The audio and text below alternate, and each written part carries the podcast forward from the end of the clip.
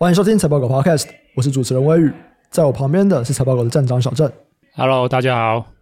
今天呢，我们要来聊最新一季威腾 WDC 它的季报解析。那其实，在前两周吧，我们有聊过了希捷嘛，希捷其实跟威腾做的东西蛮类似的，那只是产品比重有一点不一样。那我们今天就来看看威腾的季报，他们在法说会里面讲的内容跟希捷的对照，来了解 NAND Flash 这个记忆体市场，还有 HDD 机械式硬碟的市场，还有他们伺服器市场相关产业的表现怎么样？我们先来看一下威腾最新这一季的营运表现，它本季营收二十八亿美金，比上一季衰退了十趴，接近财测的上缘。EPS 是负一点三七趴，虽然亏损持续扩大，可是这比他们预期来的好，他们是优于财测的。我们再看一下吧。其实这一次的表现啊，看起来这个衰退都是符合预期啦，但是他们衰退的状况很像没有原本的预期来的这么的夸张。诶，所以是什么东西其实表现还不错吗？好啊，因为刚才有提到嘛，就是威腾其实有两大业务嘛，一个是 HDD，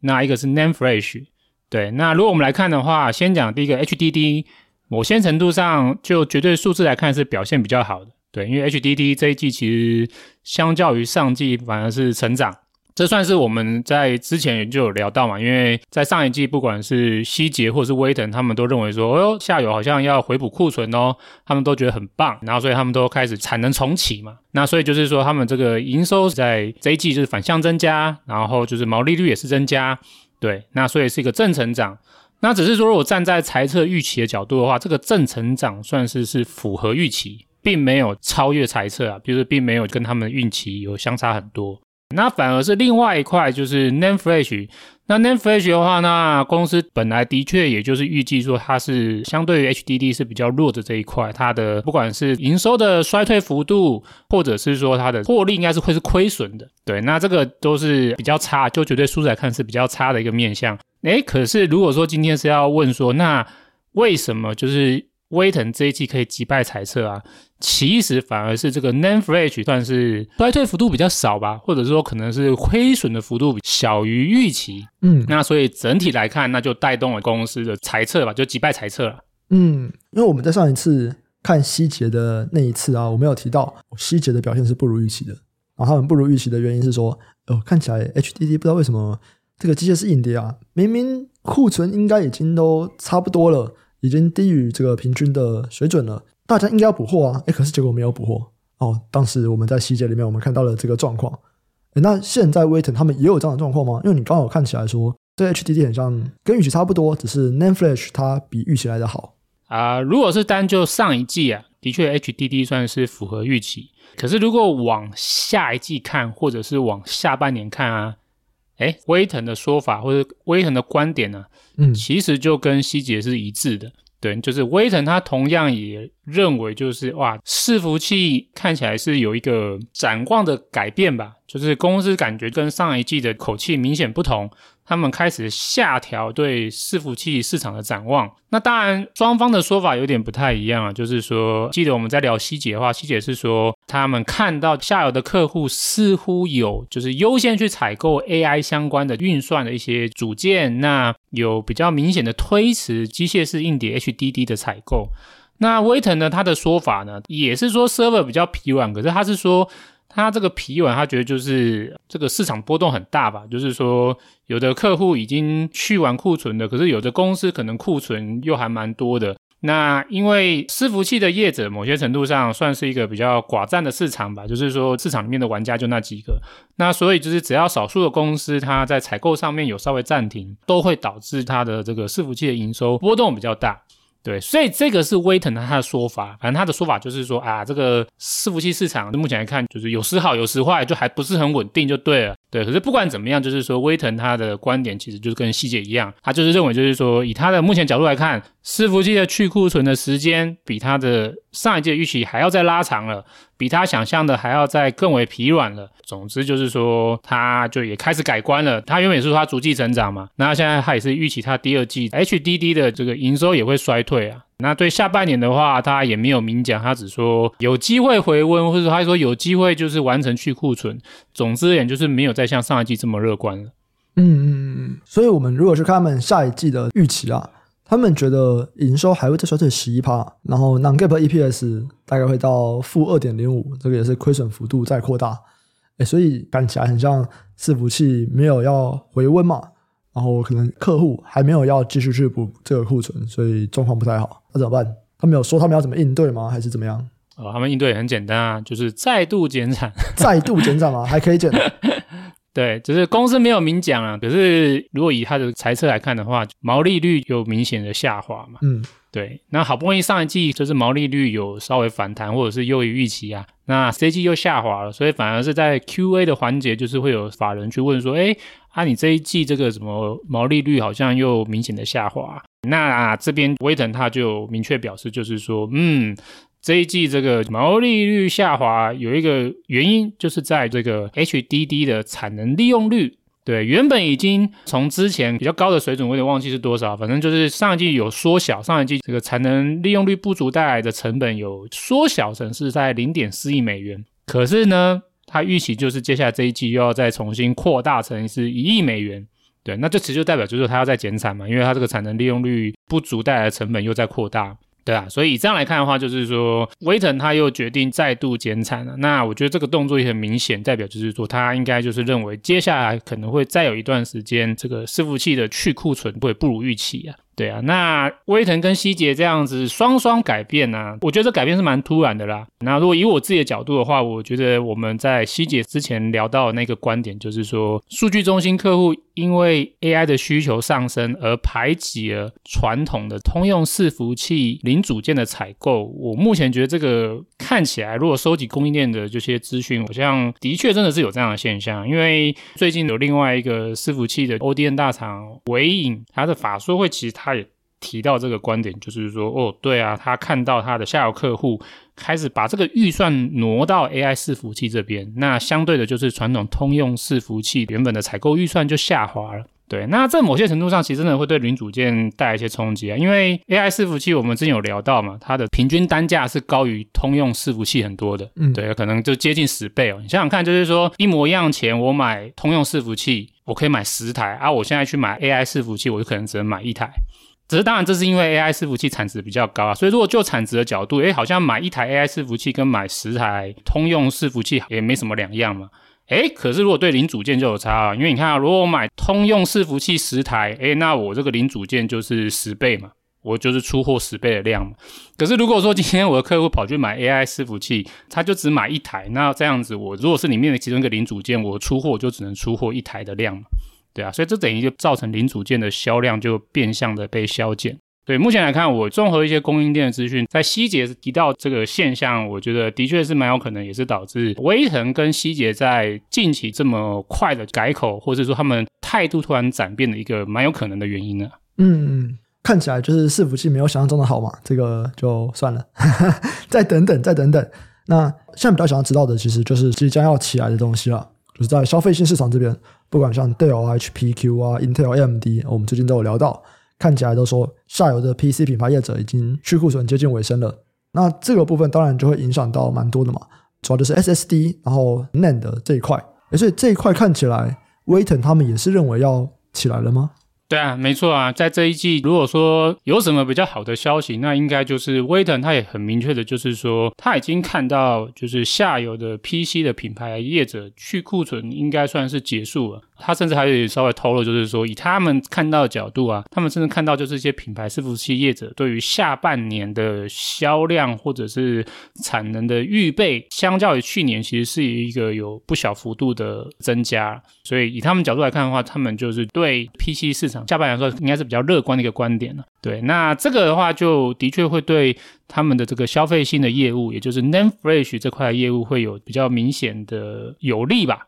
对啊，因为这个 NAND Flash 的市场，它下游的需求是这样分布啊，大概就是 Mobile 占三成，然后 PC 占二十五趴，伺服器占二十五趴。可是威腾它比较特别一点，威腾它 NAND Flash 的业务在伺服器这边的比重是比较低一点的，它主要是以消费性市场为主。对，那消费性市场里面刚好提到，就是 PC 这边就占二十五趴。所以 PC 如果需求回温的话，哇，对消费性 SSD 乃至于威腾的 NAND Flash，我觉得应该是有蛮明显的帮助的。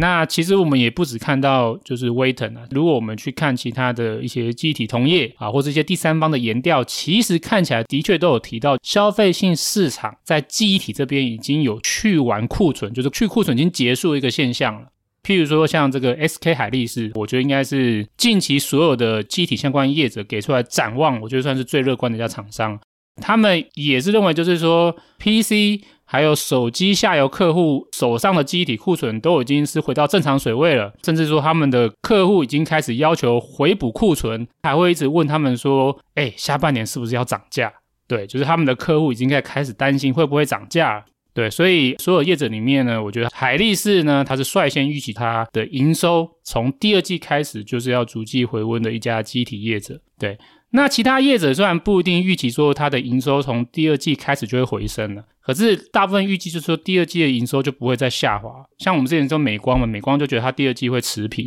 那三星的话，它没有明确的给予财测啊，可是三星它也强调就是说，它也看到下游的 PC 跟手机机体库存处于健康水位，所以他认为就是接下来应该会看到的是 PC 跟手机机体市场的表现会领先伺服器机体率先回温。那最后我们可以看一下，就是权威性的研调，TrendForce。那 TrendForce 的话，他就直接在他的最新的一些新闻啊，或者一些报告里面就直接提到说，他已经看到 PC 还有手机的记忆体算是去库存就是结束了，都已经回到很正常的水准了。那他也的确有看到，就是说下游的拉货的动能比去年提升。那只是说他有提到个蛮有趣的现象，就是说，诶，就是目前呢、啊，他们观察到有一些买方啊，把第二季跟第三季的需求合并在一起，捆绑在一起，去跟上游议价，等于用量去议价，就是哎，我现在就拿第二季、第三季一起跟你议价，那我希望就是这个绑量绑价。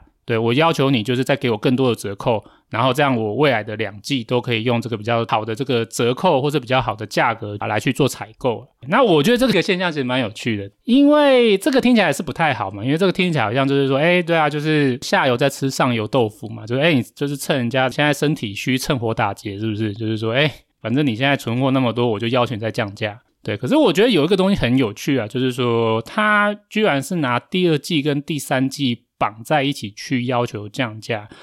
这个逻辑上我觉得有点微妙。原因是因为如果说今天厂商对于未来的这个价格认为还是会下滑的话，理论上我认为通常不太会去做就是绑量绑价的动作，就代表说他其实是现在手上有筹码，然后想要拿下筹码去赚点什么，那他其实是觉得会有赚的，未来会需要这个东西。对啊，因为这有点像是避险嘛，像看就是说什么情况会要提前溢价。对，通常就是你害怕采购上的价格有不确定性嘛。嗯。可是如果说你今天预期价格会下跌，你干嘛担心？对不对？像去年第四季或去年第三季，大家都预期记忆体价格在跌，没有人在担心就是未来价格会有上涨的风险啊。所以那个时候很多厂商其实就是逐季逐季啊，或者说那个时候对于需求很保守，大家都是觉得我先把这一季的采购完，下一季我再看看。诶，可是这边突然出一个现象，就是说，诶，开始有厂商已经是提前把第三季的需求直接拿进来，就是说我要预先跟你绑量，对，然后甚至还就是说，诶，我要跟你谈价格，我要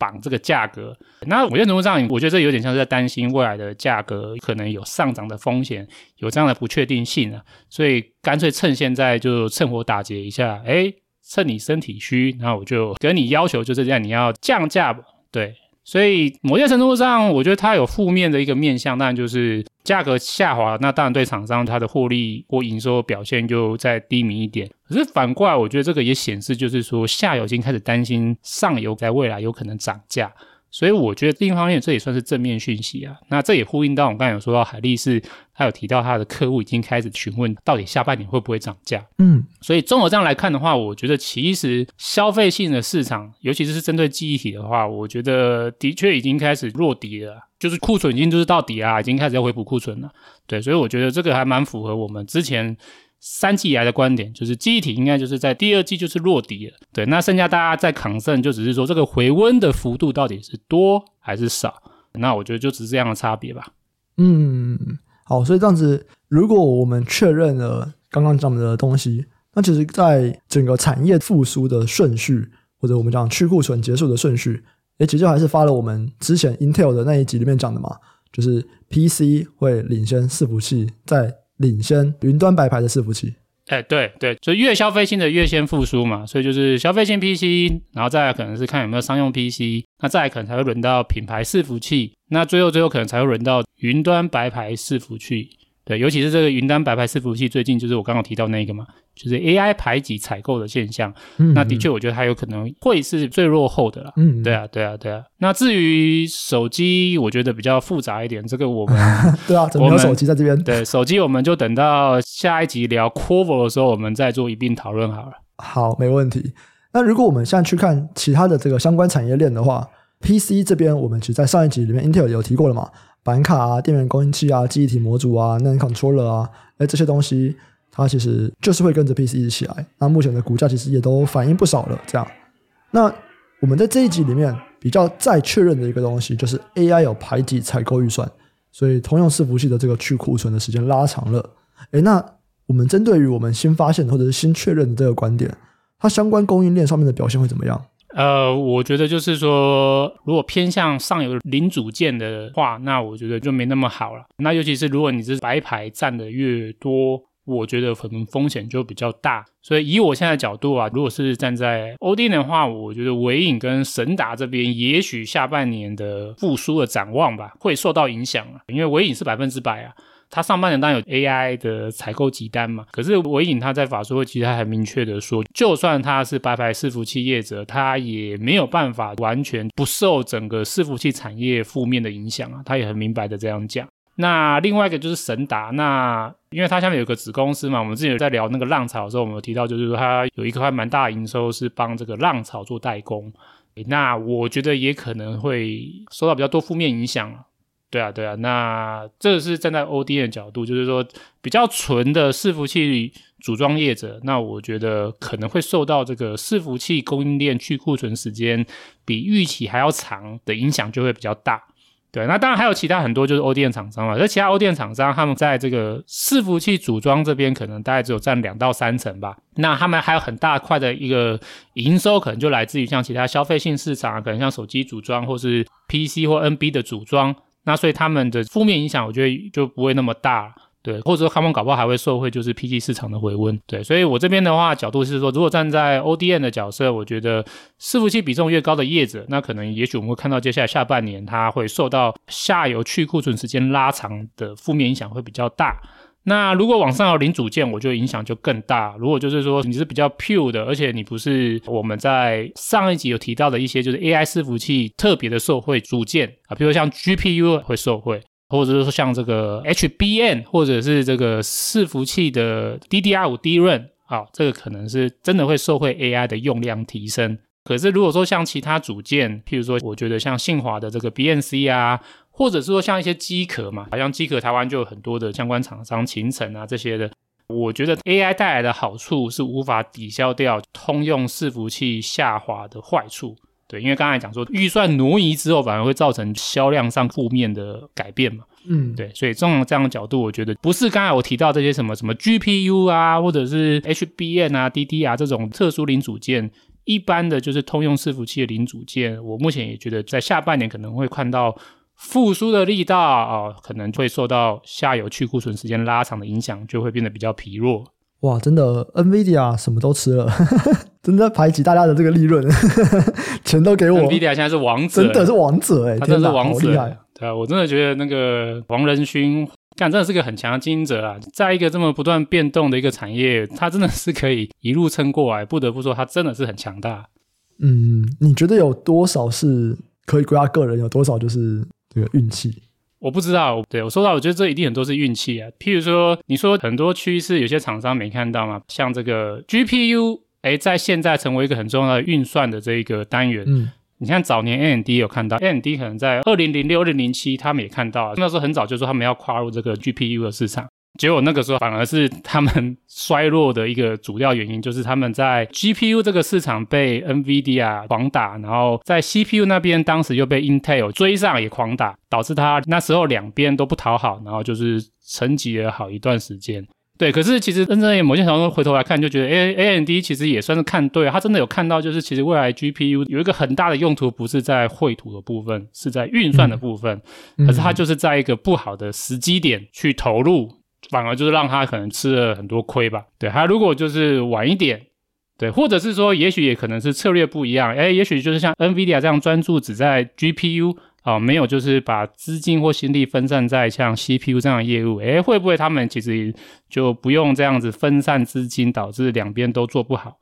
对，这个有时候很难说啊，所以我觉得一定有很大的运气的部分在。可是如果以运气的角度的话，那我觉得 NVIDIA 是真的很强，算是强运王吗？我不知道。如果说这一切都是运气的话，我觉得太强了。如果以这个产业来看，过去的这个二十五年吧，就是二十多年的这个 GPU 的历史。有好多波的这个产业的改变，从这个二 D 转到三 D，再来就是又遇到像 Intel 切入到非电竞的市场嘛，因为像现在其实我们 NB 或者是很多这个 PC 里面，它可能就也不用买显示卡嘛，都被 Intel 内建掉了嘛。那时候有很多人说啊，完蛋啦，这个 GPU 的未来已经没啦，以后要被 Intel 就是全部吃光光。诶，想不到，你看 NVIDIA 它就是有办法找到一条路。它就是这个山不转路转，它就是转出来了。对，那所以我觉得有运气的成分在，可是我也不得不说，我觉得这家公司可能在转型或者是一旦决定转型的执行力上面，我觉得真的很强啊，真的是非常强。嗯，所以这个 GPU 过去二十五年，它每一次遇到危机，它都有一条看起来可能可行的出路。这个可能就是运气啊，就刚刚好。哎，其他的半导体相关的或电子设备，他们也都发展到了那边，所以就有一条新的路。可是 NVIDIA 就是走得过去。他就是可以当第一个人走过去的人，这件事情在过去发生了很多次，这样。对啊，所以有一点可能就是就我角度，我觉得应该不用质疑，就是说黄蛇的团队的执行力，我觉得应该是真的很好。对，嗯、就是一个好的执行力，那再搭配他的运气，他自然就能够很快的，就是迈向下一个坎。对，可是我也认为说一定有运气的成分在，有时候这个真的很难讲。就是你看，以我刚刚提到 AMD 哈，他在二零零六年那个时候，大家都在骂他说：“哎呀，你这个同时有 CPU，有同时有 GPU，这个策略就是错的。你就是因为这样两边搞，所以你 CPU 做不好，你 GPU 也做不好。”哎，可是其实这几年就是这个说法有点改变，大家都开始这样子。对，大家说，哎，嗯，AMD 它有一个非常好的竞争优势，就是在于它同时拥有 GPU 跟 CPU，这个在数据中心这是一个非常强大的差异化能力，对吧？所以这个有时候不是说你不好，就是刚好那个市场目前的状态跟时机没有轮到你。那真的也不得不说，就是有时候真的是要看经营者的手腕了，对，所以说为什么大家这几年那么称赞苏妈，就是因为苏妈上来之后，在营运角度，他帮 AMD 算是撑过那个低潮了，对，就是在这个事还没有来之前，他就是先帮 AMD 可能就是找到很多金源，然后也就是砍掉很多不必要的费用跟业务，那终于让他可以慢慢慢慢撑撑撑撑撑撑到一个就是诶最后属于他们的时机来。对，所以有时候我觉得好的营运者就是这样吧，他不一定能够掌控时机，可是他能够带领着这些企业怎么样在有限的资金撑过那个低潮期，等到他们的势回来。对，那当然像现在大家就在看，就是说 Intel 也是换了一个就是执行长嘛，嗯、他有没有机会这样？对，所以这个时候就是看这些执行长自己的手腕。嗯，真的就是在。谷底的时候想办法撑过去，哎，你这样才是英雄啊！对啊，所以其实我觉得这个真的就是半导体的特征啊，或者是说就是晶片的特征嘛，就是没有永远的龙头吧？对啊，你说回到五年前，大家都说就是 AMD 要干掉 Intel，谁相信？对，到现在大家都嘛觉得，嗯，就是 Intel 应该是起不来，很多人都是抱这样观点。诶，可是如果站在历史的角度，好像不是这样哦。站在历史的角度，真的有好几次 Intel 过个三五年又起来了。嗯，对啊，所以这个真的是很难讲啊。对，我觉得这个就是半导体比较特殊的地方吧。嗯，好啊，那今天啊，就是我们跟这个威腾最新一季的季报观点的这个讨论，然后以及它对于台美股相关公司的可能影响。对于这个美股系列啊，有任何的问题都可以留言跟我们询问。我们就下期再见，拜拜，拜拜。